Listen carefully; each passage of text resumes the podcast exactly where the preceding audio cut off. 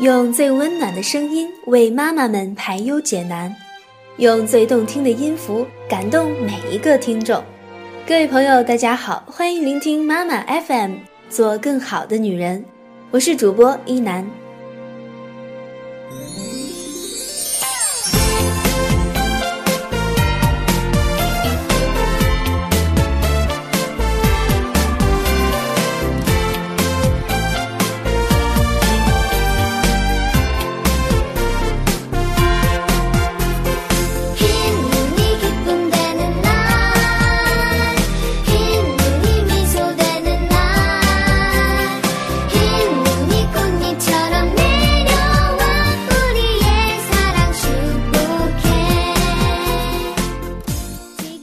说婚姻是爱情的坟墓，可是，在生活中呢，依然有很多人都对自己的婚姻生活抱着满满的憧憬与期待。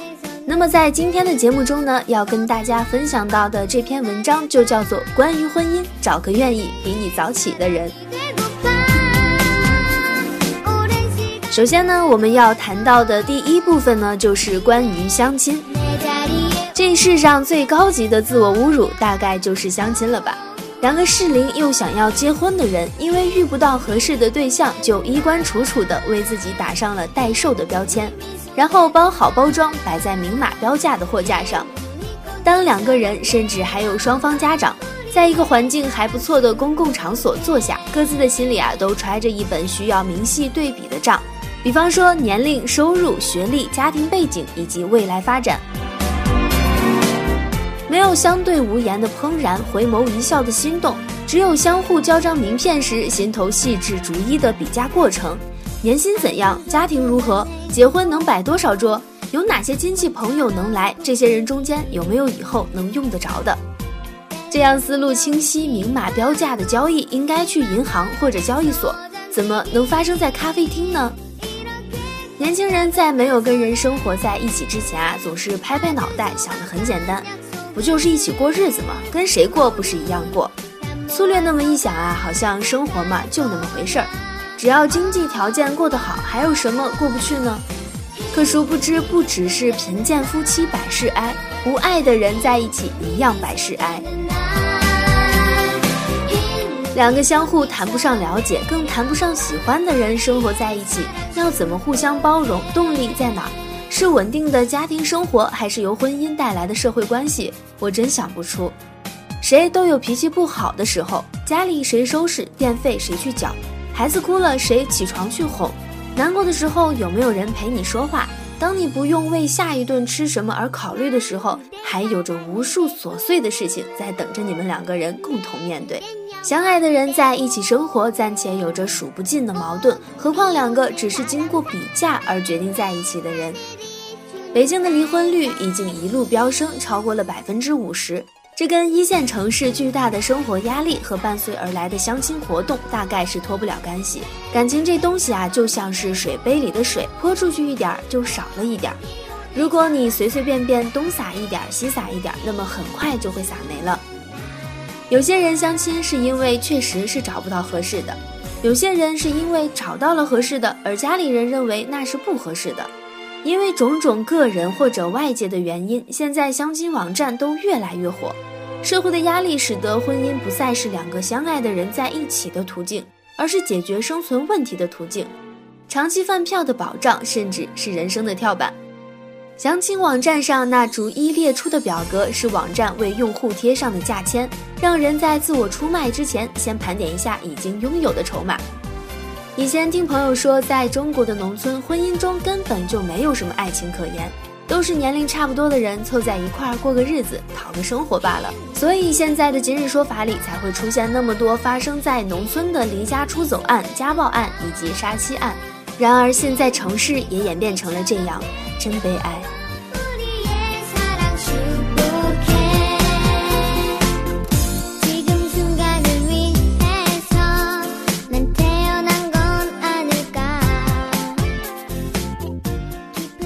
第二个部分呢，要谈到的就是关于陪伴。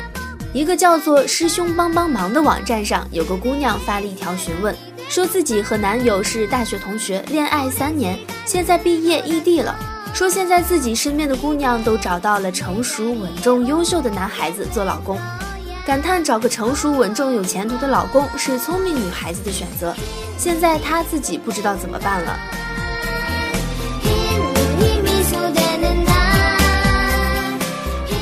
很多人就给他留言，大部分呢是希望他跟现任好好过，也有人反问他什么叫做优秀呢？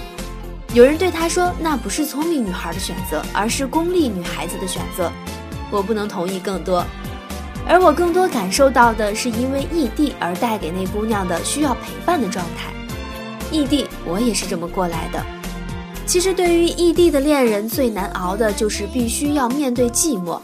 在此提供一个预防出轨的办法，在跟他人聊天的过程中，有意无意的经常提到那个他，这样既可以提醒自己，也可以提醒别人。上周去看了老钟的绿帽子，当文佳佳对着圣诞树嘲笑自己没有豆浆油条，但有很多很多包的时候，相信全场的观众都感受到了他那份渴求陪伴的心情。物质带来的满足感再大都是暂时的，而生活中大量的空白需要陪伴去填满，人都受不了孤独。愿所有异地的恋人都能够早日找到一个地方，建立一个真正意义上在一起的家。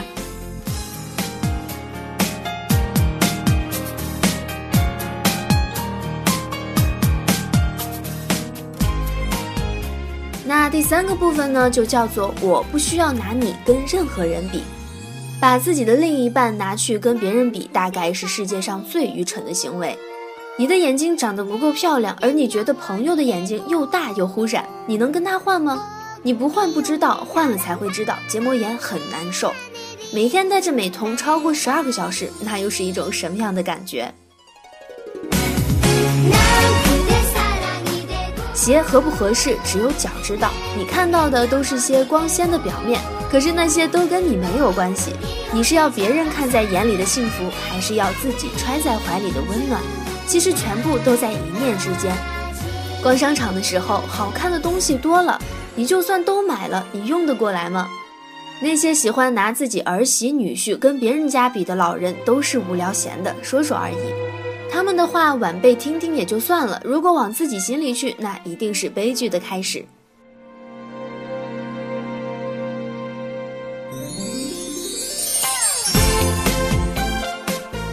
接下来就是我们的第四个部分，关于婚姻。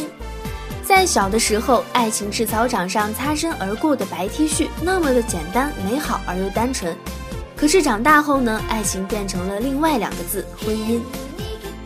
结婚生子本身就没有什么单纯可言，那真是太复杂了。工作性质、单位保障、薪水和假期不得不拿到台面上来逐一考察，不然你贸然结婚，简直就是步入了一场自我毁灭的战争。孩子半夜哭了，你身边有个人睡得跟死猪一样，当你用尽全身的力气踹他都踹不醒的时候，才知道什么叫做欲哭无泪。婚姻不是简单的交易，由此而带来的一系列问题会把你变成另外一个人，所以才一定需要谨慎、谨慎再谨慎。跟谁生个属于自己的孩子，才是你人生中最重要的决定。而那之前的什么高考、考研究生、找工作，那都不是个事儿。记得以前有个笑话，说中国人嫌西方人太随便。刚见面就可以上床，而西方人觉得中国人太随便，上了床就要求结婚。以前听是笑话，现在听感觉好讽刺。婚姻会决定你的后半生的生活状态，工作可以换，考学考不上可以重新考，可婚姻却是一辈子的烙印。小时候以为爱情就是一起看电影、压马路、打游戏，凑在一起说着某个老师的坏话。长大后才发现，原来爱情牵扯到的是婚姻。是早晨几点起床，晚上几点睡去的现实问题。早饭吃什么，用怎样的心情？晚上回家是疲惫的倒在床上，还是轻松愉快的带上围裙？全看那个他。所谓的夫妻相，大概也是这么来的吧？能找个愿意每天比你早起的人，早晨看着你醒来，晚上挽着你入睡，他会陪着你过剩下的一辈子，一起生儿育女，携手步入暮年。你们会争吵，但总以相拥结束，那真是莫大的幸福。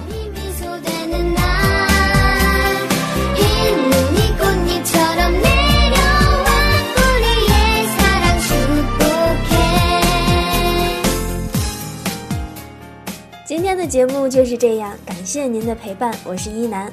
如果您想要聆听更多的精彩节目，请关注我们的微信公众号“妈妈 FM”，一起去发现生活中更美好的一面。下期见，拜拜。妈妈